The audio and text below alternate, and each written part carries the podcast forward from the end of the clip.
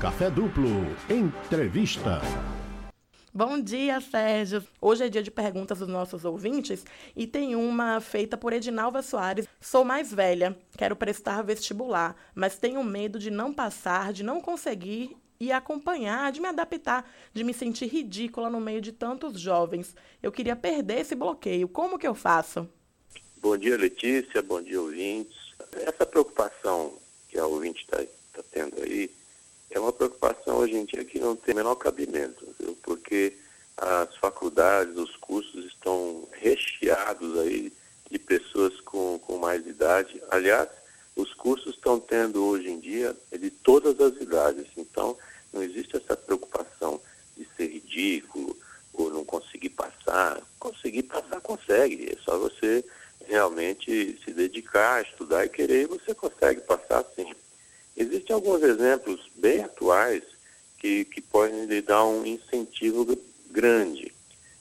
Teve uma, um, uma senhora que se formou em nutrição há pouco, o ano passado, ano retrasado, e ela já estava aí com seus 88 anos quando ela já se formou.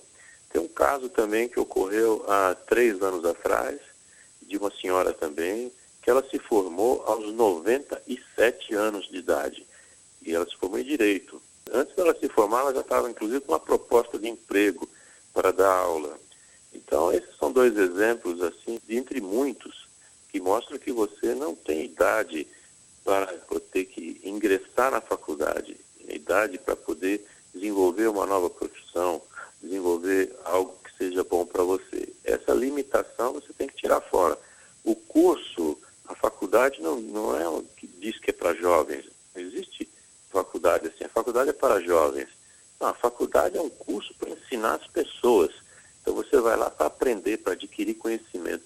Tanto faz a sua idade. Então pode ir tranquilo, pode quiser mudar de profissão também, aos que já têm uma, pode ingressar na faculdade já com mais idade. O importante é que você se sinta bem com isso. O importante é que você consiga realizar um sonho seu, mudar de profissão, ou seja lá qual for seu objetivo, mas não se limitar por isso. Pode ir em frente que você, inclusive, vai ter uma grande vantagem de conviver com gerações diferentes. Se você já tiver um pouco mais de idade, você vai conviver com gerações diferentes, ver como é que as pessoas pensam em volta, se atualizar. É realmente uma experiência é, muito interessante, muito boa e muito produtiva, muito é, gratificante. Vale a pena sim, é só seguir em frente. Manzioni, tem mais uma pergunta aqui da Melinda Lemos, da Graça. Ela diz: é normal quando a pessoa não naturaliza o afeto, tipo ela recusa abraço, beijo? Ah, precisa ver o seguinte: se essa pessoa que está sendo citada aí, se ela aceitava abraços e beijos antes de algum, de algum período. Então, bom, antes ela era assim e agora não é mais. É preciso verificar isso primeiro. Essas mudanças de comportamento é que sempre devem chamar a atenção da gente para determinada pessoa. Ver o que é está acontecendo. Se antes ela realmente aceitava esse, essa manifestação de afeto e agora não aceita, tem alguma coisa aí que precisa ser conversada, precisa ser analisada. Pela pergunta não dá para saber se a pessoa é, é, é jovem, é criança, é adulto, idoso, não dá para ter uma ideia aí. Mas sempre é preciso prestar atenção nas mudanças de comportamento, se for o caso. Se alguém que já tem essa, essa característica ao longo dos anos, uma pessoa que é mais retraída, é mais contida, tem mais dificuldade de demonstrar o afeto, então é preciso conversar também com essa pessoa e mais do que isso, é dar o exemplo, é poder, sim, ao contrário, não esperar que ela venha com as demonstrações, de afeto, mas ir atrás, mostrar que isso é normal, que é importante e principalmente que isso é bom. Então deve ser cultivado sim. Esse contato físico está um pouco atrapalhado em função da pandemia, da quarentena, mas é algo bastante prazeroso. Se a pessoa que está com essa situação não está vendo prazer nisso, um abraço, um beijo, é preciso conversar e perguntar o que é está acontecendo. Tem mais uma pergunta aqui do Luiz Fernando. Ele diz: No meu trabalho ou numa entrevista de emprego, Eu sempre acho que sou o pior, o menos talentoso e o menos preparado. Ele quer saber se tem como identificar, se isso é coisa da cabeça dele ou se ele está apenas reconhecendo um fato.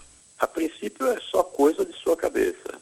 Né? É só uma coisa que a pessoa coloca na cabeça, se limita a, a uma certa situação, não acredita que pode ser uma pessoa de fato produtiva, capaz, que pode ser é, adequada para um perfil profissional de uma empresa, é, pode uma pessoa que não se considera é, capaz mesmo, né? Essa autossabotagem, colocar como inferior, é, essa situação é pior ainda do que ser inferior, porque você tem capacidade, você consegue fazer as coisas, mas não deixa.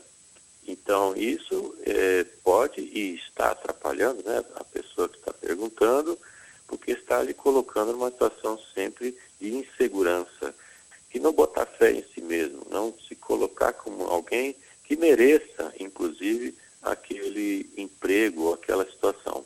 Primeira coisa, sim, você merece, sim, porque não existe essa história de não merecer alguma coisa. Sim, você merece. Agora, se você está tendo esse tipo de insegurança, isso de fato está lhe atrapalhando nas entrevistas de emprego ou em outras situações também na vida de se achar inferior, então você precisa procurar ajuda profissional. Procure um psicólogo para a gente ver o que é que está acontecendo. Coisa profissional mesmo, avaliar isso para você poder mudar esse seu padrão de comportamento e viver uma vida aí muito mais feliz, mais tranquila. A Samantha Teles, de São Caetano, perguntou, Manzione, ela diz o seguinte, tenho medo de me relacionar, mas continuo me envolvendo com as pessoas. A situação fica séria e aí eu me auto-saboto. Como é que eu faço para mudar isso? Bom, o começo da mudança é reconhecer que já tem algum problema. O primeiro passo para conseguir a mudança é reconhecer que tem alguma coisa errada acontecendo e que precisa ser alterado. Você vai se aproximando demais de uma pessoa e essa pessoa pode significar, pode representar uma ameaça. Uma ameaça do tipo assim: se eu gosto muito de uma pessoa, eu não quero que ela vá embora, quero conviver com ela, quero viver com essa pessoa é, todos os momentos, dividir a vida. Então, se você tem medo que essa pessoa vá embora, você tem medo que ela possa lhe deixar por qualquer que seja o motivo, você, então, quanto mais vai gostando, começa a se afastar dessa pessoa, para você não sofrer depois com a dor do rompimento.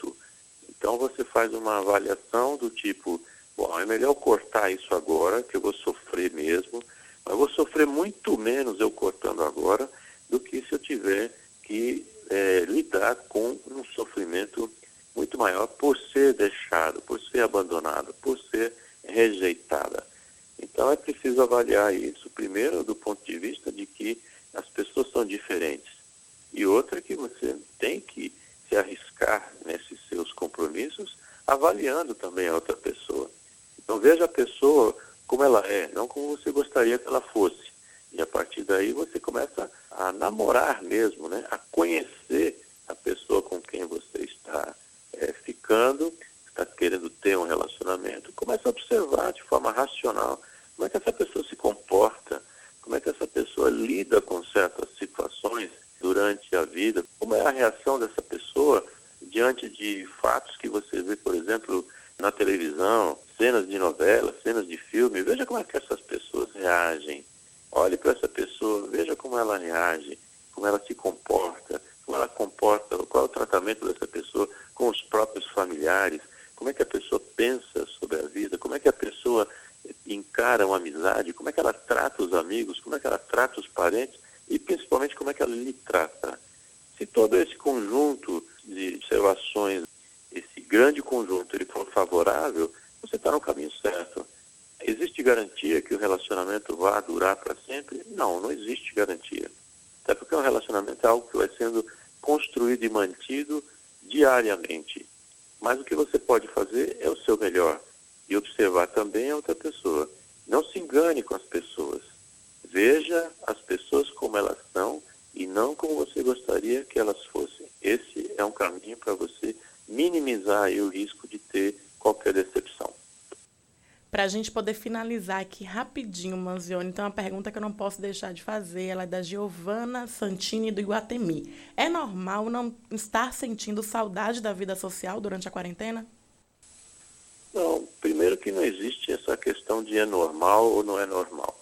Porque quando a gente fala assim que é normal, parece que quem não está se comportando daquela forma está com um problema. Não, não é assim. Tem muita gente que está é, desfrutando hoje de um trabalho em casa, que se sente melhor, porque não está tendo que conviver, às vezes, com certas pessoas que, que são nocivas. Muita gente está gostando muito de ficar em casa, porque, afinal das contas, como a gente diz, está né, tá em casa. Então, não é um ambiente hostil. Agora, se está com dificuldade de voltar para o convívio social, porque pouco a pouco gente vai voltando, né, com todos os rigores de segurança e de preservação, porque ainda estamos em um processo que a doença existe, não adianta a gente dizer que ela não existe, não adianta negar sua existência, é preciso sim tomar cuidado. Se você não quer tomar cuidado por você, porque você acha que você é o super-homem, a super-mulher e jamais vai pegar uma doença como essa, ok, mas é uma responsabilidade sua. Mas lembre-se que existem outras pessoas à sua volta que podem não ser esse super-homem ou essa super-mulher que você imagina que é. E você pode sim levar um vírus para dentro de casa e ter problemas com os pais, avós, etc. Disseminar a doença é algo irresponsável. Então, querer voltar para o ambiente convencional, vamos chamar assim, o, esse convívio social, é importante. O ser humano é gregário, ele vive em grupos, ele necessita dos grupos, ele necessita de ter contato com outros semelhantes. Então nós precisamos ver gente, nós precisamos ter contato com, com gente. Então, esse problema de isolamento temporário, ok, mas vamos caminhar aí para ter convívio social normal, encontrar as pessoas. Claro, você vai procurar as pessoas que são interessantes para você e que você possa ter um melhor convívio. Mas não deixe procurar convívio social, nem fuja dele. Tem que ser uma coisa assim bastante natural. Agora, para você que está perguntando aí, para quem está ouvindo, se você está com dificuldade desse contato social, se você tem dificuldade do retorno, e já tinha dificuldade até antes da quarentena, ou continua tendo agora, e tem esse problema, procure ajuda profissional. Aliás, é um alerta para qualquer coisa que você esteja sentindo e trazendo sofrimento. Isso pode ser físico, também está com problema no, no, no estômago, você não procura ajuda. Então, se você está com um sofrimento na cabeça, como se diz, né, um sofrimento psicológico, se você está tendo algum tipo de sofrimento, procure ajuda. Isso não é um problema, não quer dizer que você é mais fraco e nem um fracassado. Procure ajuda para melhorar sua vida. Nós estamos aqui para viver bem. Então procure ajuda profissional mude sua vida, viva bem e feliz. Manzione, o nosso tempo já chegou ao final, porque é muito rápido aqui. Conta para os nossos ouvintes como é que eles fazem para encontrar você. Encontra no meu site, sergiomanzione.com.br. Manzione escreve M-A-N-Z-I-O-N-E. Também eu estou aí na, no Instagram, nas redes sociais, Instagram arroba psicomanzione. Mas se você vai pelo site, é interessante sergiomanzione.com.br, porque lá você tem um podcast, tem mais de 90 temas diferentes, tem artigos, tem vídeos, tem várias situações ali que você pode aprender alguma coisa, pode ficar melhor, pode despertar algo para você que melhore sua vida. O objetivo é que você tenha uma vida melhor, meu objetivo é que as pessoas fiquem melhores. Então faça uma visita lá no meu site, sempre à disposição, e se precisar alguma coisa, telefona para mim, entra em contato, perguntas também para a gente encaminhar aqui para a produção, para serem feitas. Sejam todos muito bem-vindos e bem-vindas. Muito obrigado aí pela participação de sempre. Uma boa semana para vocês. Até quarta-feira que vem. A gente que agradece sempre toda essa atenção, esses esclarecimentos, assim, de um modo fácil, que todo mundo consegue entender. A gente sempre tem dúvidas, né, com relação às questões psicológicas, e aí toda semana Manzoni tira aqui pra gente.